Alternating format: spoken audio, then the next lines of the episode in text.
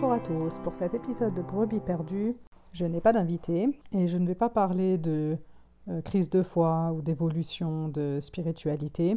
Je vais parler aujourd'hui de l'homosexualité dans les écritures. Donc déjà, j'ai plusieurs points en guise d'introduction. Donc j'ai bien dit le mot homosexualité. C'est pas le terme que la communauté LGBT préfère aujourd'hui et je l'utilise intentionnellement parce que une des raisons que les personnes qui s'identifient comme gays ou lesbiennes n'aiment pas ce terme d'homosexualité, c'est que ça se concentre sur l'acte sexuel, alors que l'attirance peut avoir beaucoup d'autres aspects. La raison que moi j'utilise le terme d'homosexualité, c'est parce qu'on va voir que les écritures ne se concentrent que sur l'aspect sexuel entre deux personnes du même sexe. Je ne vais pas m'adresser à toutes les catégories des LGBTQIA. Je vais juste parler aujourd'hui de, des deux premières lettres LG, donc lesbienne et gay. Toujours en guise d'introduction, il y a une personne qui s'appelle Robin Scroggs, qui est un professeur en théologie biblique, qui a fait euh, deux réflexions à ce sujet. Il remarque, comme je viens de le mentionner, que la Bible ne parle pas de personnes qui ont une attirance envers les personnes du même sexe, du même genre. Elle parle de l'acte homosexuel par rapport à l'acte hétérosexuel. Et en fait, on va même voir que souvent l'acte homosexuel n'est pas juste défini comme deux personnes du même sexe, mais qu'il y a d'autres critères qui rentrent en compte dans le contexte. Mais en tout cas, c'est important de garder à l'esprit parce que si on compare homosexualité avec le fait d'être gay, on est un peu à côté de la plaque pour l'interprétation des écritures qui se trouvent dans la Bible. Cette notion d'être attiré par une personne du même sexe, encore une fois, une attirance peut être même romantique, simple. C'était pas du tout une notion, c'est une notion nouvelle, c'était pas du tout une notion qui était euh, dans les mœurs euh, à l'époque. Donc c'est important de différencier et d'interpréter ou d'étudier les écritures de la Bible sans les interpréter avec notre euh, compréhension ou notre connaissance actuelle de cette notion d'être gay ou d'être lesbienne. Et d'ailleurs, dans toutes les écritures où il y a des relations homosexuelles, donc entre deux personnes du même sexe qui sont mentionnées, et il n'y en a qu'une seule qui évoque brièvement les relations lesbiennes, toutes les autres ne parlent que des relations entre deux hommes.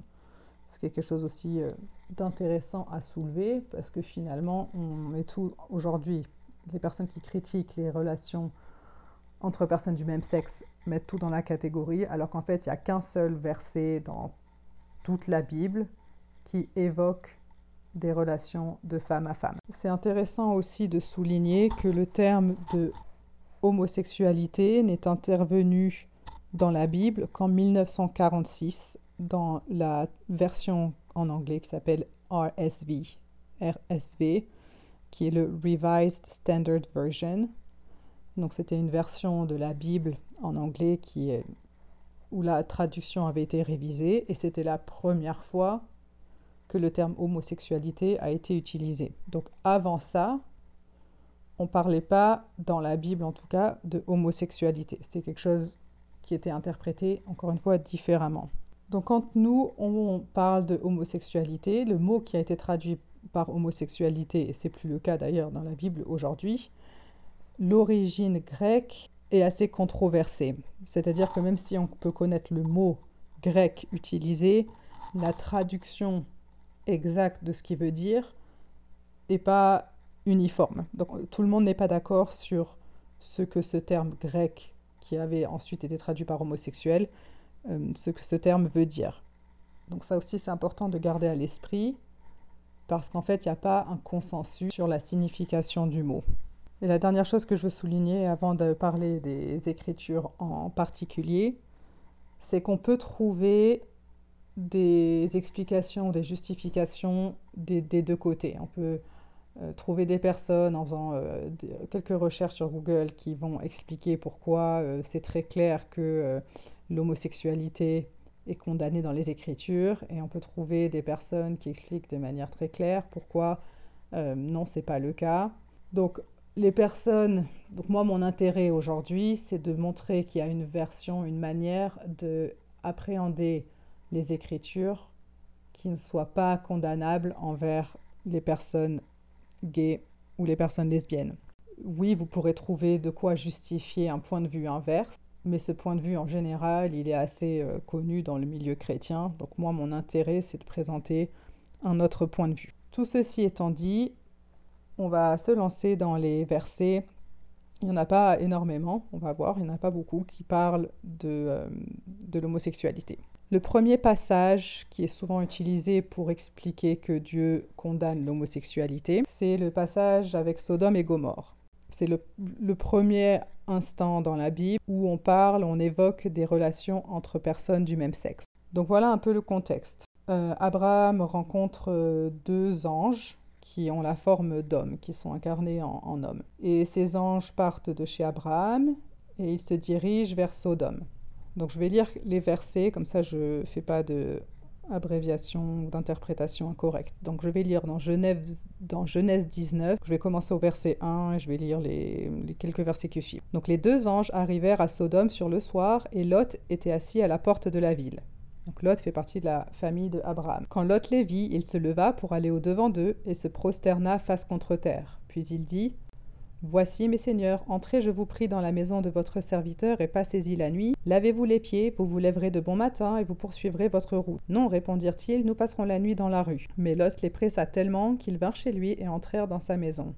Il leur donna un festin et fit cuire des pains sans levain, et ils mangèrent. Ils n'étaient pas encore couchés que les gens de la ville c'est là que ça va commencer à se corser. Donc je reprends. Les gens de la ville, les hommes de Sodome, entourèrent la maison, depuis les jeunes gens jusqu'aux vieillards, toute la population était accourue. Ils appelèrent Lot et lui dirent Où sont les hommes qui sont entrés chez toi cette nuit? Fais-les sortir vers nous pour que nous les connaissions. Fin de citation. Donc le terme est assez consensus sur ça, que nous les connaissions, euh, fait référence à euh, relations sexuelles. Et en ça, il n'y a pas vraiment de, de désaccord. Donc ce qui se passe là, c'est que Lot héberge des invités et les hommes de la ville, et on précise bien qu'il y avait des vieux, qu'il y avait des jeunes, toute la population, toute la population était accourue. Donc une grande foule arrive et demande à Lot de faire sortir ses invités pour qu'ils puissent euh, avoir une relation sexuelle avec eux. Donc assez clairement, il n'est pas question ici d'une relation sexuelle entre deux personnes consentantes, amoureuses, qui sont engagées dans leur relation. On parle clairement pas de ça. On parle même pas de relation entre deux personnes. On parle d'un groupe de personnes qui veut violer deux, deux étrangers. C'est un viol collectif. Le terme qui s'applique là, c'est pas une relation homosexuelle, c'est un viol collectif. On parle de vieux, de jeunes, d'un grand groupe de personnes qui sont là et qui font pression sur Lot pour que les hommes sortent, les anges, les invités, pour que les anges sortent et que ces personnes puissent violer sans, sans leur consentement. Donc le fait qu'on utilise cette écriture pour dire Dieu n'est pas d'accord que deux personnes du même sexe se marient, on est complètement à côté de la plaque. Ce qui est évoqué ici, encore une fois, c'est pas du tout deux personnes amoureuses qui veulent avoir une relation sexuelle parce qu'elles sont amoureuses. Ce qui est condamnable ici, c'est l'aspect de viol et de non-respect de l'hospitalité. Beaucoup de théologiens s'accordent sur le fait que l'hospitalité était une loi hyper importante à l'époque et que les, les, peuples se devaient d'accueillir les étrangers. Et d'ailleurs, on le voit que Lot leur fait un festin. Et donc, ce qui est condamnable ici, et d'ailleurs, les Écritures le disent même, dans Ézéchiel 16, je vais lire les versets 49 et 50. Donc, voici ce que, ce que lit dans Ézéchiel. Voici quel a été le crime de Sodome, ta sœur. Donc là, ils vont dire expressément qu'est-ce que Dieu a condamné avec le comportement de Sodome. Je reprends. Donc voici quel a été le crime de Sodome, ta sœur. Elle avait de l'orgueil, elle vivait dans l'abondance et dans une insouciante sécurité, elle et ses filles, et elle ne soutenait pas la main du malheureux et de l'indigent. Le verset 50. Elles sont devenues hautaines et elles ont commis des abominations devant moi. Je les ai fait disparaître quand j'ai vu cela. Donc on ne parle pas du tout de l'homosexualité dans le sens relation sexuelle entre deux personnes consentantes. Ce qui est condamné ici, c'est l'orgueil, vivre dans l'abondance, ne pas soutenir la main du malheureux et être hautain. Et oui, on parle d'abomination. Si jamais Dieu parlait de l'abomination concernant spécifiquement ce qui s'était passé avec Lot, ce serait que Dieu condamnerait le viol collectif. Ce serait que Dieu condamnerait qu'un groupe de personnes force d'autres personnes à avoir une relation non consentante. Donc on n'est pas du tout dans la notion de personne gay ou d'homosexualité qu'on connaît aujourd'hui, de la manière dont on comprend aujourd'hui. Donc, je ne pense pas que j'ai besoin d'expliquer beaucoup plus. En fait, les écritures par rapport à Sodome et Gomorre sont assez claires. Il n'y a pas de condamnation d'actes homosexuels entre deux personnes du même sexe qui sont consentantes. L'autre écriture ou relation homosexuelle, j'entends entre deux personnes du même sexe, est évoquée sont dans Lévitique. Donc il y a deux écritures dans Lévitique qui évoquent des relations entre personnes du même sexe. La première, c'est dans Lévitique 18, le verset 22. je vais lire. Tu ne coucheras pas avec un homme comme on couche avec une femme. C'est une abomination. Et la deuxième, c'est deux chapitres plus loin, dans Lévitique 20, le verset 13.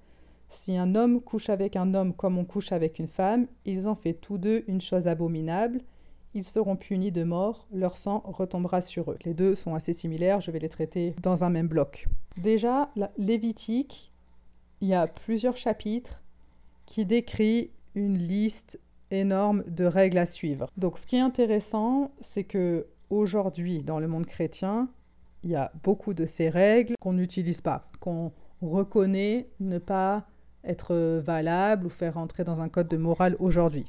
Par exemple, au chapitre 17, le verset 10, il y a une interdiction de manger du sang d'une espèce quelconque. Ce n'est pas une règle qu'on respecte aujourd'hui. Dans Lévitique 21 au verset 5, on parle des prêtres qui ne se feront pas la tonsure, qui ne se raseront pas les coins de leur barbe. Ça veut dire que dans Lévitique, on dit aussi que les prêtres ne doivent pas se raser le coin de la barbe. Un peu plus loin dans le chapitre 21 au verset 13 et 14, le prêtre prendra pour femme une vierge, il ne prendra ni une veuve, ni une femme répudiée, ni une femme déshonorée ou prostituée. Donc dans ces mêmes chapitres de Lévitique, il y a une interdiction pour les prêtres de se marier avec une veuve. Aujourd'hui, on réfute facilement ces règles-là. Déjà, le premier point, c'est que c'est intéressant de pourquoi on est attaché à un autre verset de Lévitique qui va dire ce verset-là condamne les relations homosexuelles. Dieu, Dieu ne veut pas que deux hommes voilà, aient une relation sexuelle. Par contre, un peu plus loin, il y a d'autres versets qui aujourd'hui nous semblent absurdes et on va les rejeter facilement. Pourquoi nous, on peut choisir finalement quelles règles sont morales ou pas Ça tient pas trop la route.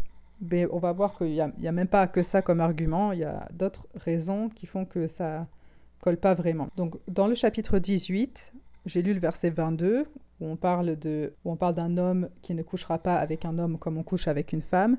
Et juste un peu avant, au verset 3 du même chapitre, on lit Vous ne ferez pas ce qui se fait dans le pays d'Égypte où vous avez habité, et vous ne ferez pas ce qui se fait dans le pays de Canaan où je vous mène. Vous ne suivrez pas leurs usages. Donc une autre interprétation de tous ces chapitres de Lévitique, c'est que Dieu cherche à rendre son peuple d'Israël différent. Et donc beaucoup des pratiques qui se faisaient en Égypte ou dans le pays de Canaan, Dieu refuse que son peuple les fasse parce qu'il veut qu'ils agissent de manière différente. Donc c'est pas forcément que l'acte homosexuel en soi est mal, ça peut être que simplement Dieu, pour son peuple, à cet instant-là, cherche à ce qu'il soit différent des autres peuples qui, les entourent. Il y a aussi un, accord sur le fait que Lévitique décrit un code de, de, pureté. Qu'est-ce qui est pur, qu'est-ce qui est impur? Par exemple, dans Lévitique, on dit qu'on ne peut pas manger des crevettes. Aujourd'hui, c'est quelque chose qui nous semble insensé, qui n'a pas de sens, donc on a pu rejeter. Mais en fait, toutes les règles de Lévitique faisaient partie de ce code de pureté qui était fait selon la connaissance et les superstitions de l'époque. Donc avec leur biais aussi à eux à ce moment-là, ils ont établi des règles de ce qui était pur ou ce qui était impur. Ça ne veut pas dire qu'aujourd'hui, on doit suivre à la lettre tout ce qui a été décrit à l'époque. Encore une fois, c'est surprenant que certains versets, comme ceux sur l'homosexualité, on les a gardés alors que beaucoup d'autres ont été rejetés. Donc ça vaut quand même le coup de s'intéresser aux versets que j'avais évoqués au début du fait qu'il y a quand même l'évocation de relations entre un homme et un homme. Pas entre une femme et une femme d'ailleurs. Dans Lévitique, on parle juste d'un homme et un homme. Donc plusieurs hypothèses euh, qui pourraient expliquer que c'était quelque chose qui était qualifié d'impur. Une hypothèse, c'est que il est possible qu'à l'époque, le sperme, il est possible qu'à l'époque, les personnes pensaient que le sperme contenait la vie et que l'utérus n'était que le réceptacle pour euh, l'incubateur pour faire euh, grandir un bébé. Donc cette connaissance d'une femme qui a des ovules n'était pas encore euh, acquise. Donc c'est possible qu'il y ait une théorie qui dise que si le sperme contient la vie, l'idée qu'il ne fallait pas gaspiller le sperme en ayant des relations entre un homme et un homme et justifier ce verset. Donc c'est une hypothèse. Donc encore une fois, ça veut dire que Dieu là ne condamne pas l'attirance ou même la relation entre des personnes qui s'aiment et qui sont consentantes, mais qu'avec leur connaissance de l'époque, ils avaient établi que si sperme égale vie, le sperme ne doit être utilisé que d'une manière qui puisse servir à procréer. Aujourd'hui, notre connaissance, elle est différente, donc cette euh, théorie ne s'applique plus. Mais ça pourrait expliquer pourquoi ça aurait fait partie de ces lois de ces règles, je vais dire. L'autre explication possible, c'est que le problème n'était pas le fait que ce soit un homme avec un homme, le problème était une question de genre, de rôle des genres. En anglais, on dit gender roles, donc le rôle des genres hommes et femmes. Puisque les femmes étaient vues comme inférieures aux hommes, un homme qui aurait une relation avec un homme placerait un autre homme en position d'infériorité, en position de soumission et de faiblesse en étant le réceptacle, en étant celui qui subit, c'était placer un homme dans une position de femme. Et encore une fois, à l'époque, les femmes étaient vues comme inférieures. Aujourd'hui, avec notre compréhension de l'égalité des hommes et des femmes, cette notion de dire celui en qui un pénis est pénétré et en position d'infériorité, c'est quelque chose qu'on rejette aujourd'hui. Mais c'est possible que ça ait justifié et donc que ce n'était pas une question de homosexualité, c'était pas une question, un problème du fait que deux hommes soient des hommes. C'était le problème, c'était qu'on que cela plaçait un homme en position comme une femme. Et puisque femme égale inférieure, on plaçait un homme en situation d'infériorité. L'autre explication possible, et qui est celle de moi qui me, qui me parle le plus, c'est que tout le chapitre 18 parle de cas d'inceste, parle de relations entre personnes d'une même famille. Je vous laisserai regarder les versets vous-même, mais si vous retracez tous les versets, on parle de euh, quelles sont les relations entre personnes d'une même famille qui sont interdites? On parle d'avoir avec euh, la fille, avec la tante, avec la sœur du père, avec la sœur de la mère, etc. Et donc dans toute cette liste de, de relations intrafamiliales qui sont interdites, on cite ne pas coucher avec un homme comme on couche avec une femme. Donc en fait, ce qui est condamné là, c'est la relation incestueuse, c'est la relation entre deux hommes qui seraient d'une même famille qui est condamnée. On parle encore une fois, pas de personnes qui seraient amoureuses et consentantes et qui auraient une relation sexuelle dans, cette, dans ce cadre-là. Il y a beaucoup à dire sur cette partie de Lévitique parce que c'est avec Sodome et Gomorre, on peut assez facilement comprendre que c'est pas le cas d'homosexualité. Avec Lévitique, c'est un peu plus, c'est un peu moins clair. Avec Lévitique, c'est un peu plus difficile à expliquer. Donc, mais, avec tout l'ensemble de ces, de ces théories, de ces explications possibles, pour moi aujourd'hui en tout cas, ça devient assez clair que c'est pas le fait d'être gay et de pouvoir avoir des relations avec quelqu'un qu'on aime qui est critiqué. Donc je continue. On va parler de grec là aussi, parce que finalement, la première traduction de la Bible à partir du texte hébreu, c'est fait en grec. Et après, les traductions que nous, on utilise aujourd'hui de français ou d'anglais, se sont faites à partir du grec. Donc, dans la traduction grecque, je vais relire Lévitique 20, verset 13, parce que c'est celui avec lequel c'est le plus facile de comprendre cette euh, traduction. Si un homme couche avec un homme comme on couche avec une femme, ils ont fait tous deux une chose abominable. Donc le premier terme homme utilisé, en grec, c'est le mot ish qui est utilisé. Par contre, le deuxième mot qui a été traduit en anglais et en français par homme aussi, par le, même mot, en grec, c'est un autre terme qui est utilisé, c'est le terme zakar. Donc c'est quoi la différence entre ish et zakar? Ish, la traduction serait homme, man en anglais, et Zakar, ce serait male, mâle. Pourquoi c'est une nuance qui vaut le coup d'être soulignée? Parce que la notion de homme, man, elle signifie plus clairement quelqu'un quelqu'un d'adulte, quelqu'un qui est en âge de procréer ou qui est en âge de créer une famille, alors que le terme mâle, male en anglais, il peut être adapté à tous âges de manière générale. donc pourquoi ça a de la valeur? Dans la culture grecque à l'époque, et on va voir qu'à l'époque de Jésus c'était, c'était toujours le cas dans la culture, il y avait ce qu'on appelle la pédérastie qui était pratiquée.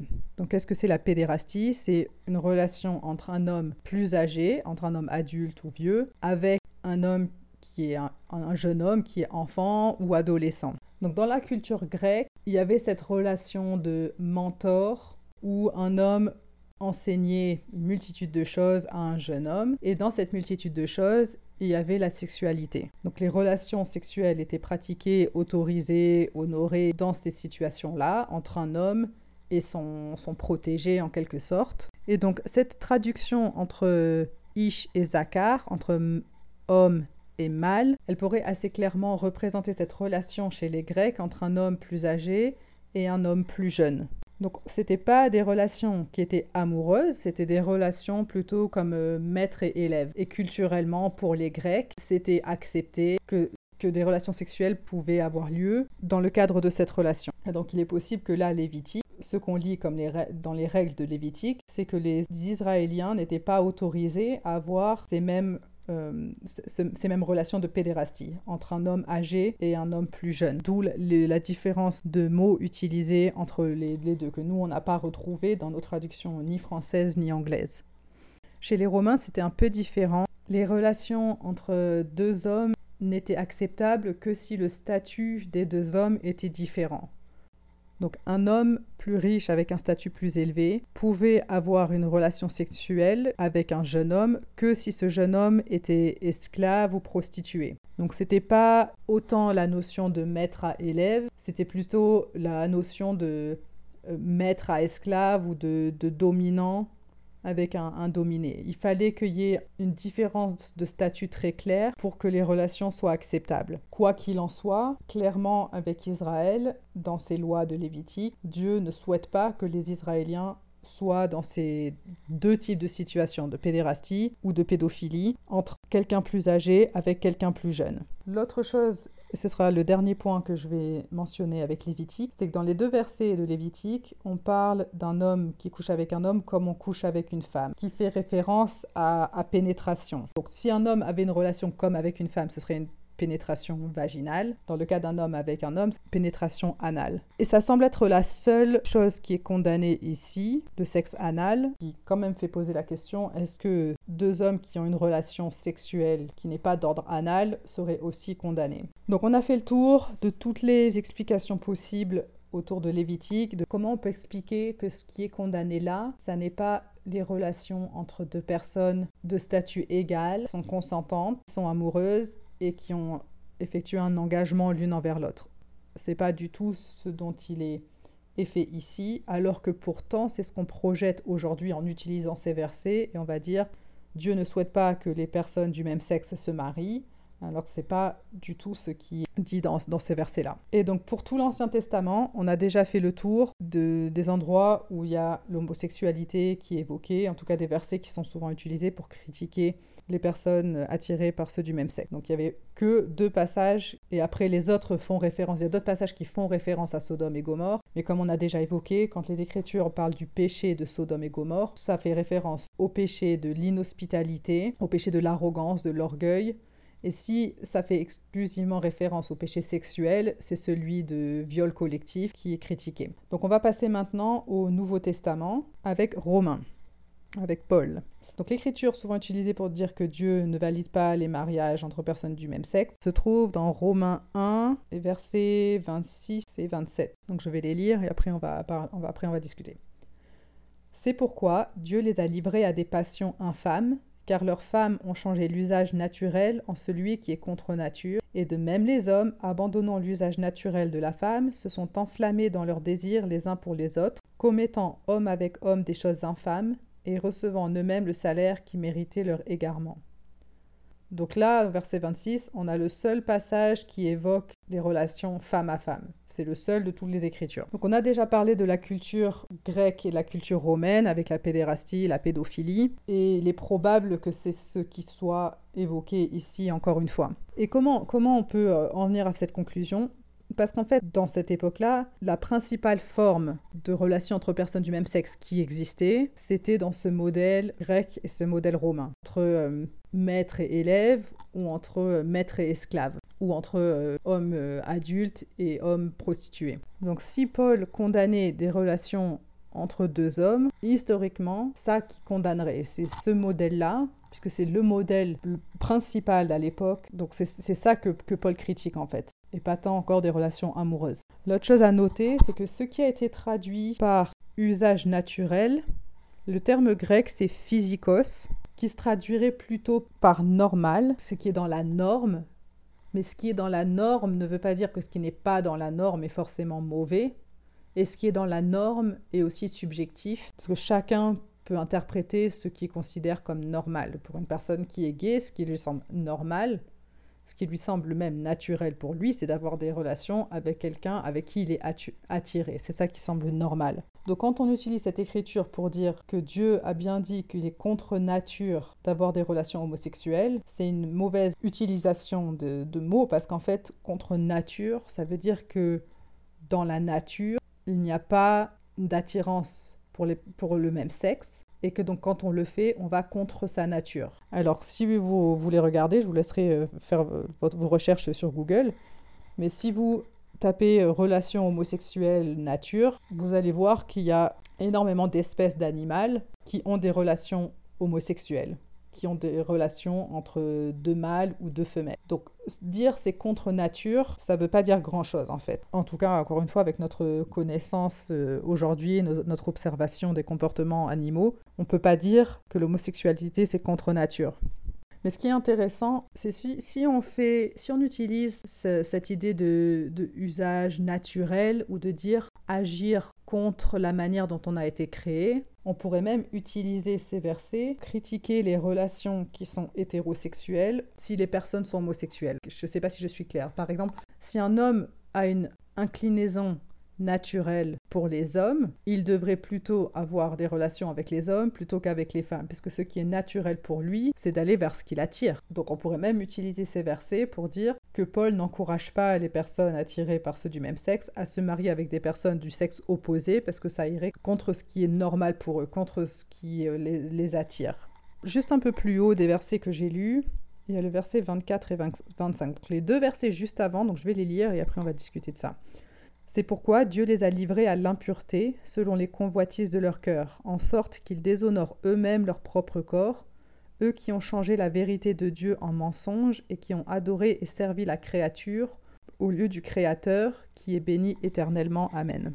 Probablement que dans ces versets, Paul fait référence au culte sexuel qui était fait par les je ne sais plus si c'est les Grecs ou les Romains, je crois que les deux avaient des, dieux différents qui représentaient euh, la fertilité. Donc je n'ai pas creusé énormément ce sujet, mais ce que j'ai lu, c'est qu'il y avait des, des rites où les personnes avaient des relations sexuelles en honneur de leur dieu. Et donc en fait là, ce qui est, ce qui est critiqué, c'était que en faisant ça, ils servaient la créature au lieu du créateur. Ils se servaient de de la chair, de relations sexuelles, en disant on fait ça pour adorer nos dieux, alors que c'était s'éloigner, voilà, c'était euh, s'éloigner, c'était honorer la créature plus que le créateur. Et ces versets-là sont juste avant ce que j'ai lu, donc c'est aussi possible que de la même manière que Paul faisait référence à ces pratiques, ces rites sexuels qui avaient lieu dans les temples grecs et les temples romains, quels que soient les sexes, que ce soit un homme et une femme, un homme et un homme, une femme et une femme,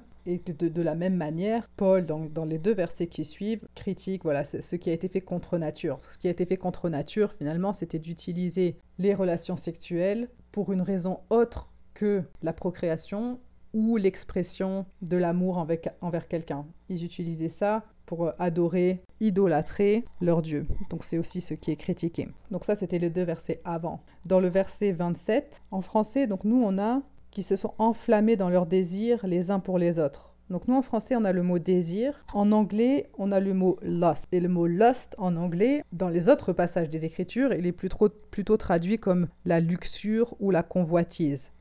Donc lust, ça fait référence à une passion, un désir souvent sexuel, mais il peut être aussi euh, d'un autre ordre, mais qui va au-delà du sein, qui est trop, un peu, comme ce qu'on parlerait de, passion charnelle. Donc nous, voilà, nous, le mot qu'on a en français, c'est désir, mais en français, ils ont ce mot lust. Et il y a quelque chose qui euh, est un peu surprenant, c'est que dans la version donc en anglais, avec ce mot lust, si on regarde les note de bas de page, la référence qui est présente en tout cas dans nos écritures de la version de l'Église, on a une référence à homosexual behavior, donc les attitudes, les comportements homosexuels. En français, on n'a pas cette note de, bas de page. Donc c'est problématique parce qu'en fait, je ne sais pas si c'est l'Église ou si c'est la version du roi Jacques, donc je ne sais pas exactement qui a mis ces notes de bas de page, mais il y a une interprétation claire ici de, de, de désir, de lust, de passion euh, de, luxure connotée avec l'homosexualité. Et après, on utilise ces versets-là pour dire, voilà, clairement, ce qui est reproché ici, c'est euh, les personnes gays qui veulent se marier, etc. Donc c'est un problème parce qu'en fait, c'est pas le sujet ici. Le sujet, c'est pas les relations qui sont basées sur le consentement et sur une relation égalitaire entre les deux personnes. Mais ce qui est intéressant aussi, c'est qu'on voit que finalement, selon les traductions utilisées, l'interprétation, elle peut être différente. Ce verset en, anglais où on parle de passion, en français, on utilise le mot désir. Donc finalement, les mots qu'on emploie, on se rend compte que l'origine, que ce soit en grec ou en hébreu, n'est pas toujours clair que même en anglais et en français, on peut avoir des interprétations différentes. Donc c'est un peu tout ce que j'ai à dire sur euh, Romain. La prochaine écriture, elle se trouve dans 1 Corinthiens chapitre 6 et les versets 9 et 10. Donc je vais les lire. Ne savez-vous pas que les injustes n'hériteront point le royaume de Dieu? Ne vous y trompez pas, ni les impudiques, ni les idolâtres, ni les adultères, ni les efféminés, ni les infâmes, ni les voleurs, ni les cupides, ni les ivrognes, ni les outrageux, ni les ravisseurs n'hériteront le royaume de Dieu. Donc le mot, en tout cas dans la version française qui, euh, on pense, évoque l'homosexualité, c'est les efféminés. Alors déjà, efféminés, on n'est pas en train de parler de relations sexuelles, on est en train de parler d'apparence. Donc la première chose qui est dérangeante, c'est que Dieu ne regarde pas l'apparence. Donc pourquoi une personne efféminée serait un problème? Déjà, c'est une question qu'on peut se poser. Est-ce qu'une personne qui est gay, attirée par les hommes, qui n'est pas efféminée, du coup n'est pas condamné. Donc c'est la première, euh, la première chose. Et dans la version anglaise, ce mot efféminé, il a aussi une note de bas de page qui indique, alors je ne sais pas si le mot il est utilisable aussi en français, mais en anglais c'est catamite. Et donc en fait quand j'ai regardé la définition de ce que ça veut dire, catamite, c'est un garçon, un jeune garçon qui était gardé pour des pratiques homosexuelles. Ça veut dire que quelqu'un qui a rajouté cette note de bas de page, a décidé que en fait ce mot-là efféminé, il faisait principalement référence à ces garçons, jeunes garçons, qui étaient gardés par des hommes plus âgés et plus riches pour des pratiques homosexuelles. Oui, on parle de personnes, deux personnes du même sexe, on parle de deux hommes, mais on n'est pas du tout dans une relation consentante avec euh, deux personnes adultes. Mais au-delà de ça, donc l'origine de ce mot efféminé, en grec, le, mot grec se traduit en fait par soft, par, euh, par soft en, français c'est doux. Et donc doux, ça peut avoir beaucoup de, connotations différentes. Donc ça peut vouloir dire quelqu'un qui était euh, faible dans les batailles, ça peut être euh, quelqu'un qui était... une autre interprétation possible apparemment, c'était quelqu'un qui est extravagant dans sa manière de vivre. Donc le, le mot qui a été traduit par efféminé, à la base, il pouvait avoir plein de sens différents. Mais au lieu de garder un terme qui soit plus général, quelqu'un à un moment donné a choisi ce mot efféminé qui aujourd'hui est connoté avec des personnes gays. Et encore une fois, on peut être gay et ne pas être, euh, avoir une apparence féminine. Mais déjà, voilà, il y a encore des problèmes ici de traduction qui ont conduit à une interprétation qui a créé beaucoup d'oppression vers les personnes gays. Donc le terme après efféminé en français, c'est les infâmes. Donc infâme en français, c'est très général. Une personne infâme, c'est une personne euh, odieuse, une personne euh, mauvaise. Il n'y a pas de connotation de sexualité. Mais ce qui est intéressant, c'est qu'en anglais, ce terme infâme, donc je vais le dire en anglais pour ceux qui comprennent, c'est traduit par abusers of themselves with mankind. Donc les personnes, donc la manière dont je le traduirais, c'est les personnes qui s'abusent eux-mêmes avec mankind. Mankind, ça peut être l'humanité, mais peut-être euh, plus spécifiquement les hommes. Donc c'est pas très clair non plus si ça fait référence explicitement à de l'homosexualité, mais le mot grec, donc qui nous a été traduit par infâme et en anglais abusers of themselves, en grec c'est le mot arsenokotai. Et ce mot arsenokotai, c'est le même mot qui a, été, qui a été utilisé dans Lévitique. Donc encore une fois, on se rend compte que si on ne connaît pas vraiment la signification de ce mot, arsenokotai, à un moment donné, il a été traduit comme infâme en français, à un autre moment donné, on l'a associé à de l'homosexualité.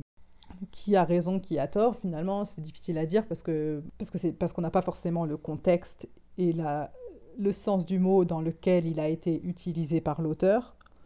Mais en tout cas, le même mot grec qui a été utilisé dans Lévitique a été traduit différemment dans Romain.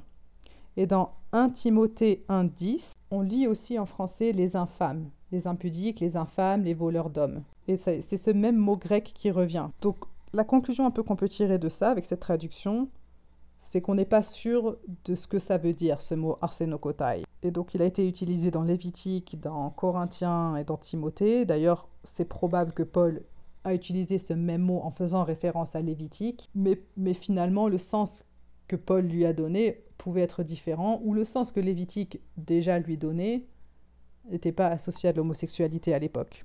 Dans ces écritures qu'on a lues de Timothée et de Corinthiens, donc celle dans Timothée c'était dans 1 Timothée 1.10, probablement que ce, que ce dont Paul fait référence, c'est la pédérastie ou la prostitution, c'est-à-dire ces relations entre deux hommes, mais qui ne se font pas du tout sur un pied d'égalité ou de consentement ou euh, dans une optique de, mariage et de relations amoureuses.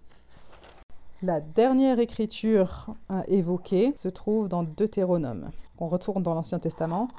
Deutéronome 23, verset 17. Et donc, en fait, en français, il n'y a pas du tout de notion de groupe. Je vais lire la version française.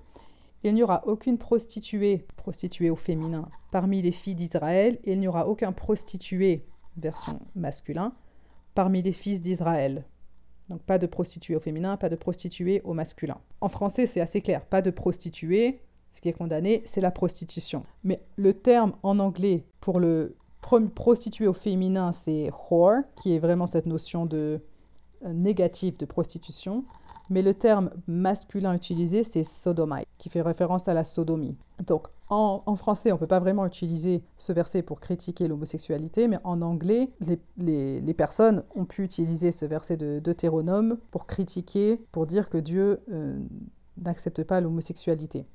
Alors, le problème avec ça, c'est que la notion de sodomie utilisée comme pénétration anale, c'est une notion qui est arrivée beaucoup plus tard. Donc si on lit le mot dans Deutéronome de sodomite, déjà ça peut soit faire référence à quelqu'un, un habitant de Sodome, on n'est pas en train de faire référence à une relation, à une pénétration anale. C'est venu beaucoup plus tard. Et, comme, et, comme on le voit dans nos écritures en français, on a même utilisé le mot prostituée. Donc je trouve ça vraiment intéressant de regarder les traductions parce qu'en fait, selon les traductions qu'on a de la Bible, on peut avoir un sens complètement différent. Peut-être qu'en fait, en anglais, on a l'impression que c'est très clair, euh, que Dieu reproche ci, Dieu reproche ça, et finalement, quand on lit le même verset traduit en français, on a une compréhension différente. Donc, je me demande si on rassemblait toutes les traductions les plus anciennes de la Bible, quelle serait l'interprétation qu'on en aurait aujourd'hui. Donc on a fait le tour de toutes les écritures dans la Bible qui évoquent des relations entre deux personnes du même sexe. Dans le livre de Mormon, on n'a aucune mention. Il y a un verset qui, parle du péché de Sodome et Gomorre, et on a déjà évoqué que le péché de Sodome et Gomorre, c'était pas la relation entre deux personnes consentantes. L'autre chose à mentionner aussi, c'est que Jésus, dans les quatre évangiles, ne fait aucune mention non plus de relation entre personnes du même sexe. L'autre argument qui est souvent utilisé par les chrétiens pour dire que Dieu n'accepte pas l'homosexualité, c'est de dire que Dieu a créé Adam et Ève et il n'a pas créé, pas créé deux hommes ou deux femmes, il a créé un homme et une femme et donc ils en viennent à la conclusion que c'est le seul modèle que Dieu approuve. Plusieurs problèmes avec ça. Déjà, ça part du principe que l'histoire d'Adam et Ève est littérale. Et je sais que dans l'Église, c'est ce c'est ce que l'Église enseigne mais il y a aussi une manière de voir la création d'Adam et Ève comme une histoire qui n'est pas une histoire littérale ou, une, quelque chose de historique, mais comme une manière, parmi d'autres, une manière d'expliquer la création. Ça ne veut pas dire qu'il n'y a rien à apprendre de cette histoire, il y a beaucoup de choses intéressantes et beaucoup de leçons qu'on peut en retirer pour expliquer le plan de salut ou la, le plan de Dieu, etc. Mais si on regarde euh, ne serait-ce qu'un petit peu euh, à la science, c'est difficile de croire à l'histoire d'Adam et Ève. Donc déjà, dire que Dieu a créé Adam et Ève et que ça veut dire qu'il rejette les relations homosexuelles, ça tient pas si ce n'est pas une histoire littérale. Maintenant, on va partir du principe que c'est une histoire littérale parce que c'est ce que l'Église enseigne. Donc le problème avec l'argument de dire que Dieu a créé un homme et une femme et que du coup c'est la seule forme qui est acceptable, c'est que ça reste euh, une vision très binaire, qu'il n'y a que un modèle possible. Ça me fait penser aux épisodes de la création où Dieu a créé la lumière et les ténèbres, où Dieu a créé le jour et la nuit. Est-ce que parce que Dieu a créé le jour et la nuit, ça veut dire que la seule chose rentre dans son plan, c'est le jour et la nuit? Non, on a aussi toute une nuance entre les deux. On a le crépuscule, on a l'aurore, on a, en passant du jour à la nuit, a toutes les nuances possibles de, de. Donc, de dire Dieu a créé ce modèle et du coup, c'est le seul modèle qui est adapté par Dieu. Euh, non, Dieu, il a créé la diversité, même si à la base, encore une fois, en partant du principe que l'histoire c'est littéral, même si à la base il aurait créé un homme et une femme, ça ne veut pas dire que les autres formes d'union ne sont pas autorisées. Il fallait commencer quelque part. Pour créer des enfants à l'époque où il n'y avait pas euh, les procréations médicalement assistées, c'était plus cohérent de créer un homme et une femme qui soient attirés l'un envers l'autre. Ça n'exclut pas que d'autres personnes, ça n'exclut pas que Adam et Ève aient eu des enfants qui soient gays, par exemple. Euh, on n'en a pas connaissance. Donc l'opposition entre deux choses n'exclut pas la nuance, n'exclut pas l'appréciation de la diversité entre les deux. L'autre réflexion que je m'étais faite aussi, c'est qu'on ne sait pas si Adam et Ève étaient euh, hétérosexuels, c'est-à-dire exclusivement attirés par les personnes de l'autre sexe, ou si elles étaient bisexuelles. C'est possible que Adam aurait été également attiré par les hommes que par les femmes, mais il avait qu'une femme avec qui euh, se reproduire à ce moment-là. Donc on, ne sait même pas vraiment euh, vers qui il était attiré. Donc je crois qu'on a fait le tour de, des écritures. Je vais passer euh, un peu de temps maintenant à parler de l'interprétation actuelle de notre Église, de tout ça. Donc dans l'application de, des Écritures, dans l'Église, il y a une page, je mettrai le lien, je ne sais pas si elle est, je ne l'ai pas trouvée en français, je ne sais pas si elle existe, mais euh, en anglais, il y a une page qui parle de, des personnes euh, attirées par ceux du même sexe.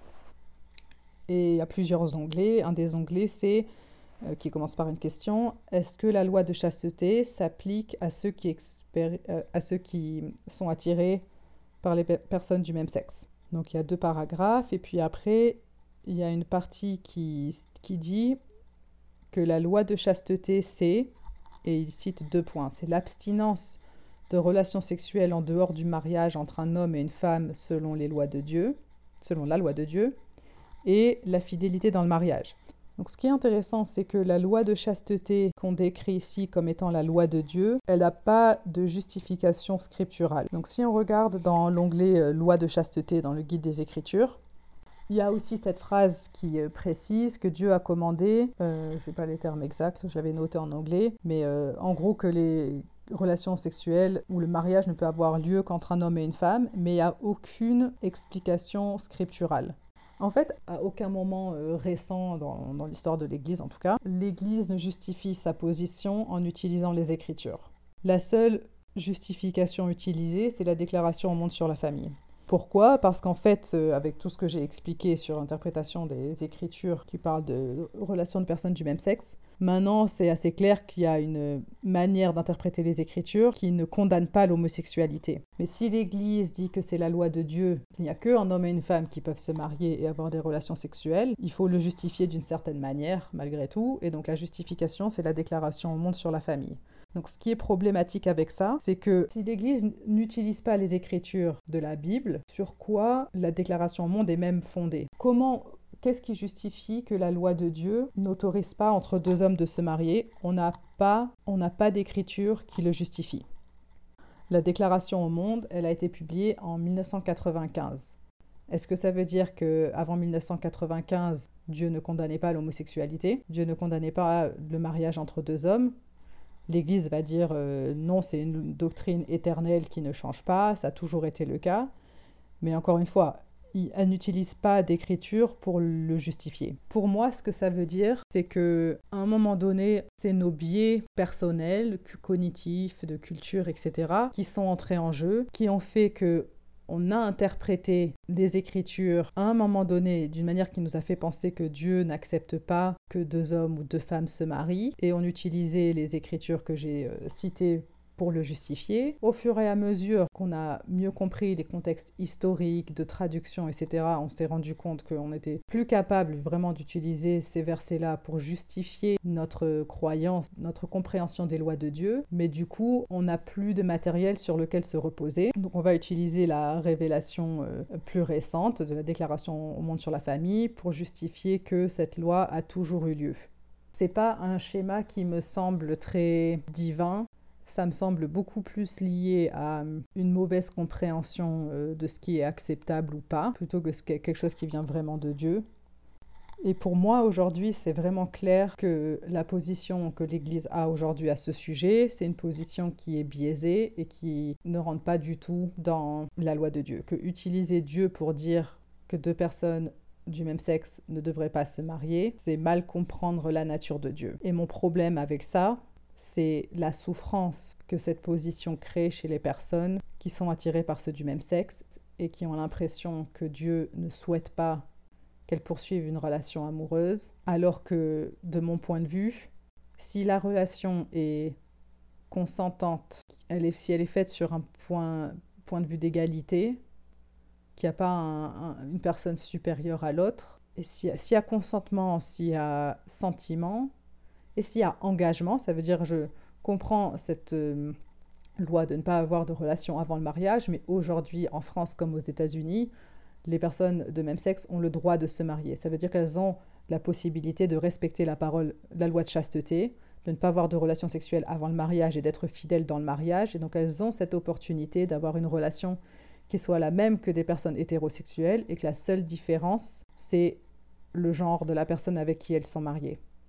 Donc voilà, c'était un peu euh, un épisode long aujourd'hui, mais qui euh, est vraiment important pour moi, parce qu'il y a tellement de mal qui a été fait en utilisant des écritures hors de leur contexte, que pour moi c'est vraiment important de comprendre qu'il n'y a pas de fondement sur refuser à deux personnes de se marier.